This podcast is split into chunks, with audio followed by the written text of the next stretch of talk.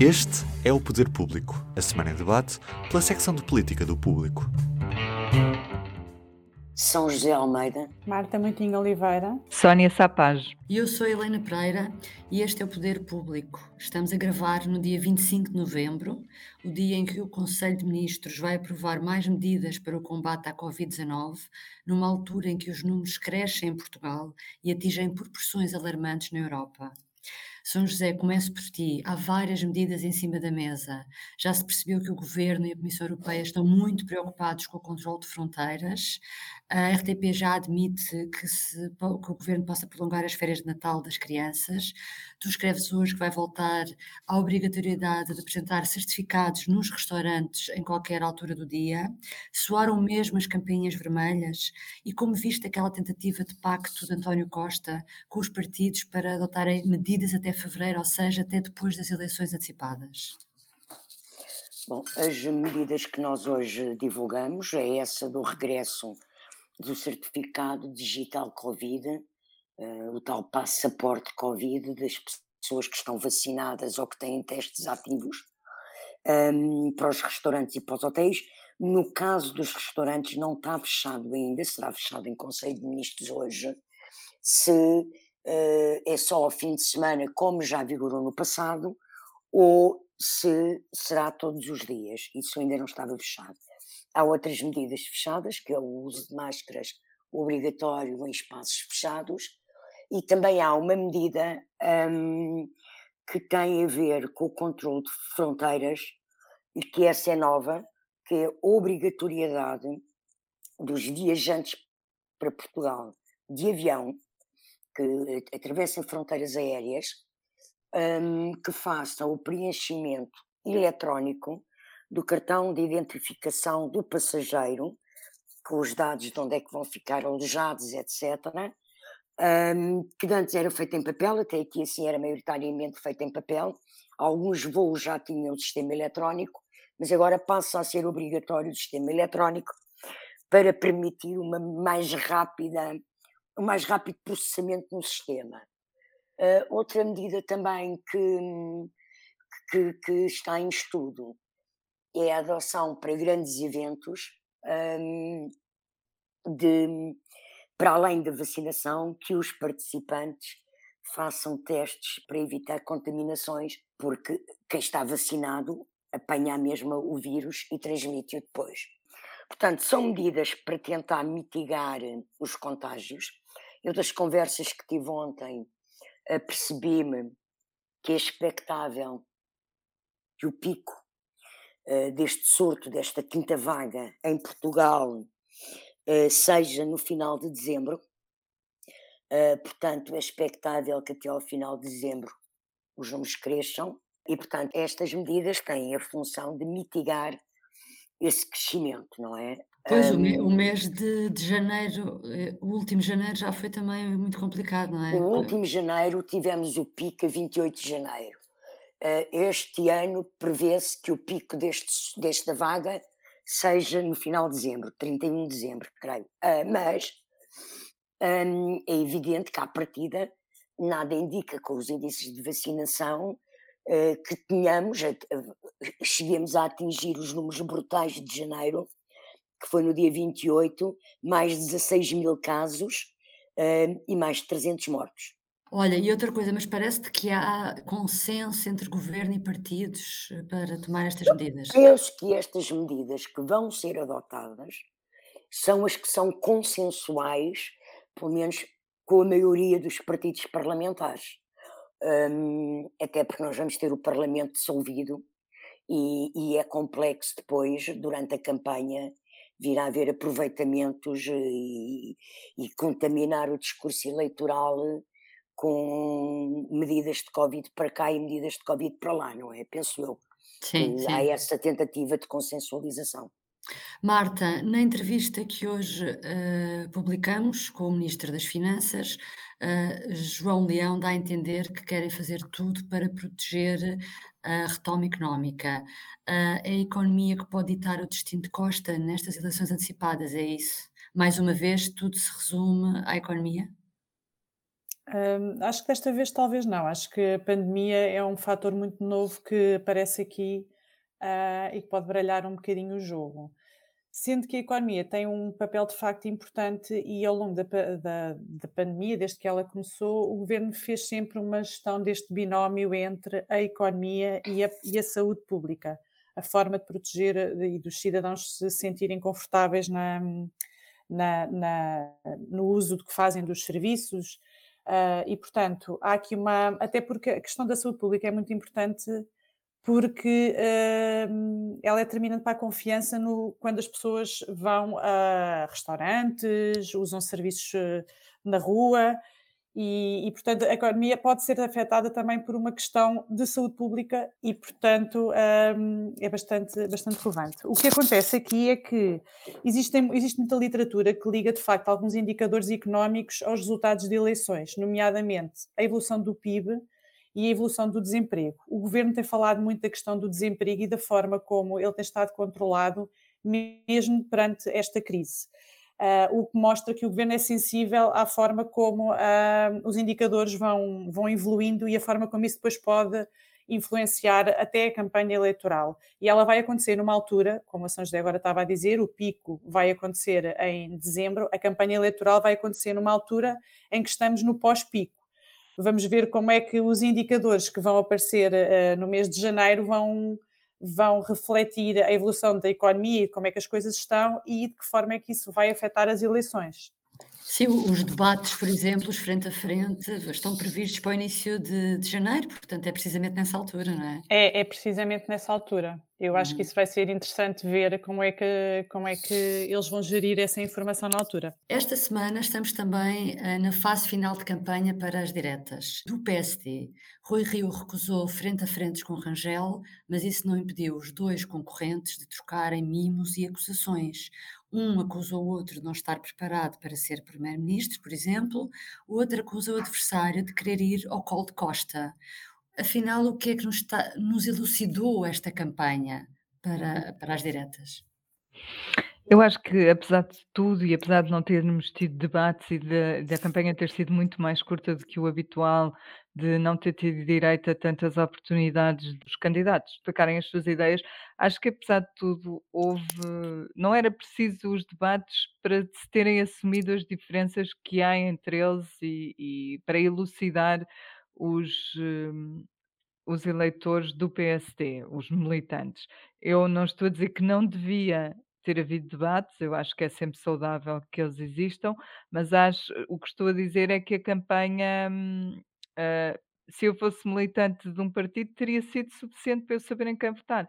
Eles mostraram que são muito diferentes em questões de estilo, não é? Um assumiu-se como com um estilo mais sóbrio, mais velho, mais ponderado, e outro com um pouco mais novo, mas sobretudo mais enérgico e mais aguerrido na forma de fazer oposição. Mostraram bem que cada um deles, se fosse eleito, faria oposição de maneira diferente. O Rio sempre a querer fazer parte da solução, como o que Paulo Rangel interpreta como ajudar à governação e ser bengala de António Costa, e o outro a, a fazer a crítica permanente, a apontar o dedo ao que está mal, a não deixar passar nada. Ah, Percebeu-se que os objetivos deles também, ah, pelo menos os enumerados, ah, são diferentes. Um, um pede maioria absoluta ou estável, outro pede condições, pede ao partido que lhe dê condições para, para poder garantir a governabilidade, e isto seja sem linhas vermelhas, ele diz mesmo sem linhas vermelhas, isto seja, quer dizer que pode ser com o PS ou com o CDS, por exemplo. Ahm, foram muito diferentes no tipo de campanha que fizeram. Um foi para a estrada, andou a contactar os, os militantes ah, numa, numa espécie de conversa permanente com o partido, e o outro falou mais ah, para o país, fez- deu mais entrevistas, uma coisa que até não faz com muita. ah, muita, muita frequência. Portanto, eu acho que seria suficiente para mim, se fosse militante de um partido, para me decidir. Até porque, de facto, houve várias entrevistas e foram abordados vários temas, como a corrupção, hum, questões de justiça, de sistema partidário, em que os, os candidatos tiveram a oportunidade de explicar o que propuseram. Depois, como eles já andam ambos nisto há mesmo muito tempo, hum, também não houve grandes novidades na realidade. São José, vamos a apostas. O que é que achas que vai acontecer nas diretas de sábado? Uh, pela recente entrevista que Augusto Santos Silva deu ao Observador, já se percebeu que o candidato preferido do governo é mesmo Rui Rio. Bom, primeiro eu não faço apostas, muito menos em política. Depois, era, era, uma provocação, era para ver se tu alinhavas. Depois eu acho que há uma grande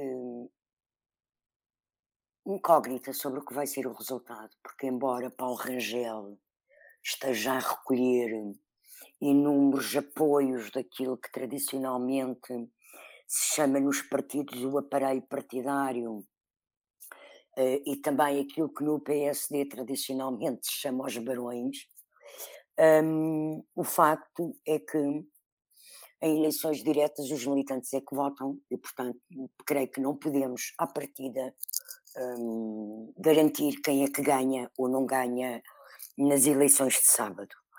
Um, quanto à hum, entrevista de Santos Silva e da dedução de que o PS gostaria mais de um Rio, não sei, uh, porque hum, primeiro é, é, é evidente que à partida Rui Rio abriu o jogo e foi frontal em relação ao que será a sua estratégia eh, de alianças e eventualmente de entendimentos quer ganhe o PSD com minoria, quer ganhe o PS com minoria. Mas eu creio que Paulo Rangel tem direito, nesta fase, a não abrir o jogo, não é? Mas uh, penso que um PSD liderado por Rangel que ganhe legislativas uh, em minoria, o que fica em segundo lugar com o PS em minoria, um, terá todo o interesse e não deixará de ter disponibilidade para, nessa altura, assumir uma atitude reformista e entrar em acordos com o PS um, para conseguir eh, levar eh, a cabo reformas eh, profundas que defende na, na sociedade portuguesa e que uh, há, há, questões em que tradicionalmente elas têm que acontecer com, com a participação de ambos os partidos. Portanto, eu acho que nesta altura quem serve mais ou serve menos é um pouco também aleatório, porque eu não sei se Rui Rio ganhando não apela mais a um eleitorado do centro, eh, que potencialmente poderá votar mais no PS, caso Paulo Rangel vença e tenha um discurso mais radical eh, que possa vir a colar o PSD ou a puxar o PSD um pouco mais para a direita. Portanto, eu acho que não são, que não está nada fechado, nem sequer em relação ao resultado, nem qual dos dois será melhor ou pior para, para, o, para, para os objetivos do PS, não sei. Sim. Sónia, ah, esta quarta-feira ainda no PSD, uh, Rui Rio deu uma entrevista à Renascença em que insiste que, se for eleito nas diretas, vai fazer uma coligação pré-eleitoral com o CDS. Embora saibamos que vários vice-presidentes já o desaconselharam a fazê-lo. O que é que tu achas que Rui Rio ganha com isto, com uma coligação pré-eleitoral com o CDS? Olha, eu nem tenho a certeza de, de que ele está a dizer uma coisa certa, porque na nossa entrevista, nós também lhe fizemos uma entrevista, ele explica que isso é um não assunto, porque o timing das coligações pré-eleitorais vai ter acabado antes do Congresso do Partido. Portanto, o, o, o, líder só fica mandatado para fazer coligações no dia 19 de dezembro e, na realidade, o prazo legal para apresentar coligações pré-eleitorais acaba no dia 15 de dezembro. Ele explica-nos isto na entrevista, portanto, é, é, é, de repente surgir a dizer, a dizer que fará coligações pré-eleitorais, eu não sei em que condições. E também, e também não sei eh, realmente o que é que pode pretender ao dizê-lo, atendendo a que se não ganhar as eleições. Enfim, as coligações podem não existir porque parece que não é uma coisa uh, uma coisa assim tão consensual dentro do PSD. Eu não sei também se ele o diz para ganhar alguma coisa, uh, mas do ponto de vista da, da realidade política, parece-me, até pelas explicações que ele nos deu antes, que, que é um não assunto. De qualquer forma, o que eu acho que, que ele está a dar é um sinal de que talvez esteja a falar para um eleitorado ou para um militante que normalmente estaria mais propenso a apoiar Paulo Rangel, porque Paulo Rangel uh, já foi do CDS, é mais, mais para o lado direito do PSD do que Rio, que é um homem de centro, e portanto pode ser ali um, um pescar de olho a um eleitorado que sente que não tem lugar na, na candidatura do Rui Rio. Um, por outro lado, eu acho que Rui Rio também pode estar a tentar apanhar a, a falar para o país, porque não nos esqueçamos que ele está sempre a querer falar para o país, não para o partido. Ele está a tentar, se calhar, apanhar ali votos de um partido que está desfeito, que pode ter um resultado fraquíssimo, uh, que está com uma liderança uh, frágil e portanto, ele, ele está a tentar, se calhar, que as pessoas pensam: bom, não votamos no CDS, mas então votamos no PSD. Uh, eh, se estivessem juntos, isso seria mais fácil, não é? Era um exercício mais fácil de fazer. Portanto, acho que é um bocadinho a junção disto tudo, o tentar captar no PSD o eleitor que podia votar em Rangel e no país o, aquele eleitorado do CDS que está, não sabe o que fazer, nomeadamente algum que saiu do CDS recente. Uh, nós conhecemos casos, os casos mais uh, famosos, os casos dos deputados que vão sair do, do Parlamento, de outros seis dirigentes que vão sair do partido, mas há de haver muitos descontentes anónimos e, e eu acho que Rui Rio está a falar para eles. Marta, por fim, esta quinta-feira o Orçamento Regional é votado e André Ventura do Chega sairá desautorizado. Este episódio não mostra como o Chega não chega a ser bem um partido. É só uma espécie de plataforma com um homem e um altifalante que é André Ventura, porque quando é preciso agir em bloco, ter uma estratégia, consertar posições, tudo parece se desmoronar e até já vimos isso, por exemplo, nas autárquicas e nas dissidências que entretanto houve. Uh, como é que vês agora uh, o que está a acontecer nos Açores? A mim o que me parece é que ele próprio tem um pouco essa noção de que essa imagem já está um, já está um bocado colada tanto, ao, tanto a ele como ao partido. Porque a primeira vez que ele falou sobre, quando ele anunciou que ia recomendar, aliás, ao deputado regional que fosse, que votasse contra, um, ele foi relativamente cauteloso e já deixou alguma margem para que fosse possível cada um ficar na sua posição e o que agora está a acontecer uh, pudesse acontecer e cada um manter o seu discurso. Ou seja, ele na altura uh, disse que, o, que aquilo era uma recomendação, disse também que uh, o deputado iria decidir ao abrigo da sua autonomia regional e, portanto, já deu ali algum espaço para que pudesse haver uma diferença entre a posição de cada um. O que ele queria, na verdade, vincar, e depois uma grande parte do discurso dele foi centrada nessa, nessa questão, era as diferenças do Chega face ao PSD a nível nacional. Um, de facto, o grande teste parece-me que vai ser nas legislativas, porque André Ventura teve uma, enquanto candidato presidencial, uh, teve uma, uma votação uh, boa na, nas presidenciais, uh, mas agora nas legislativas quem concorre é o partido e, portanto, vamos ver se ele consegue transferir uma votação, um resultado bom numa eleição que é centrada numa única pessoa, no caso ele, para depois um resultado que pode dar origem a uma bancada uh, no Parlamento, no caso de ele conseguir um resultado uh, superior ao que, ao que hoje tem e que permite ter um deputado. Nos Açores, o que acaba por acontecer é, é, é um pouco até hum, revelador, de facto, da, da fragilidade da, dos compromissos que ele assume, porque quando o, o acordo foi assinado, de incidência parlamentar de, uh, de apoio do Chega ao governo, a ideia que foi transmitida na altura foi que o acordo seria para a legislatura e só passou um ano desde que foram as eleições nos Açores e, portanto, já aconteceu isto apenas um ano depois. Isto torna os compromissos de André Ventura bastante frágeis. Uh, e, e é, é, isto. Para não dizer tudo muito pouco credível, não é? Pronto, exato. Bom, Ou confiável. Exatamente. Vamos então ao público notório desta semana. São José, comece por ti. Ora, pois eu tenho um número que até é Capicua, 3.773, e esperemos que esta Capicua seja da sorte e que os números da Covid comecem a baixar. Isto é o número de novos casos de ontem.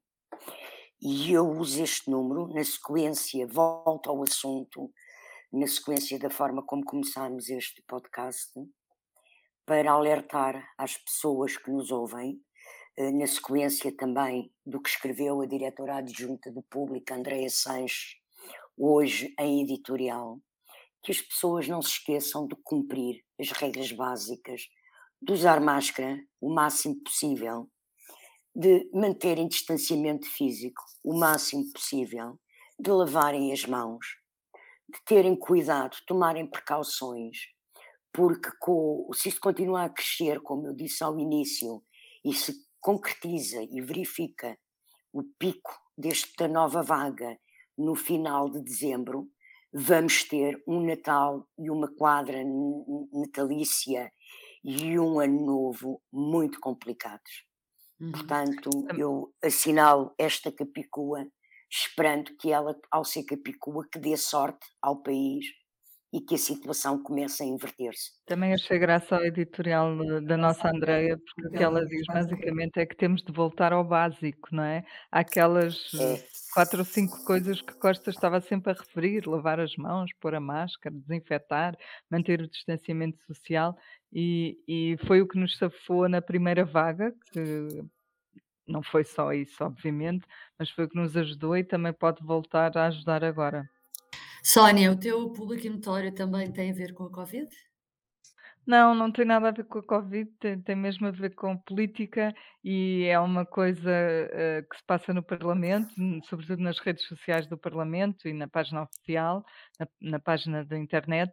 É uma banda desenhada que se chama Fora de Lei, eu acho que vale a pena darem uma vista de olhos tem alguns debates mais importantes que aconteceram no, no Parlamento, mas sob a forma de banda desenhada, e, hum, e eu acho que hoje é disponibilizada a segunda temporada, portanto é engraçado também por isso. Um, e eu acho que vale a pena valorizar aqui este esforço que o Parlamento está a fazer para se aproximar das pessoas. Uh, Marta, e tu pensaste em quê? Eu pensei numa, numa frase que o, o, Ministro das Finanças disse na entrevista que nos deu a nós e à Renascença, em que ele fala da rapidez com que pode apresentar o orçamento no caso de o PS vencer as eleições, e ele diz que o orçamento, nesse caso, será apresentado num tempo recorde, que, um, que pelas, pelas indicações que ele dá, seria um tempo de três meses, ter um orçamento em três meses.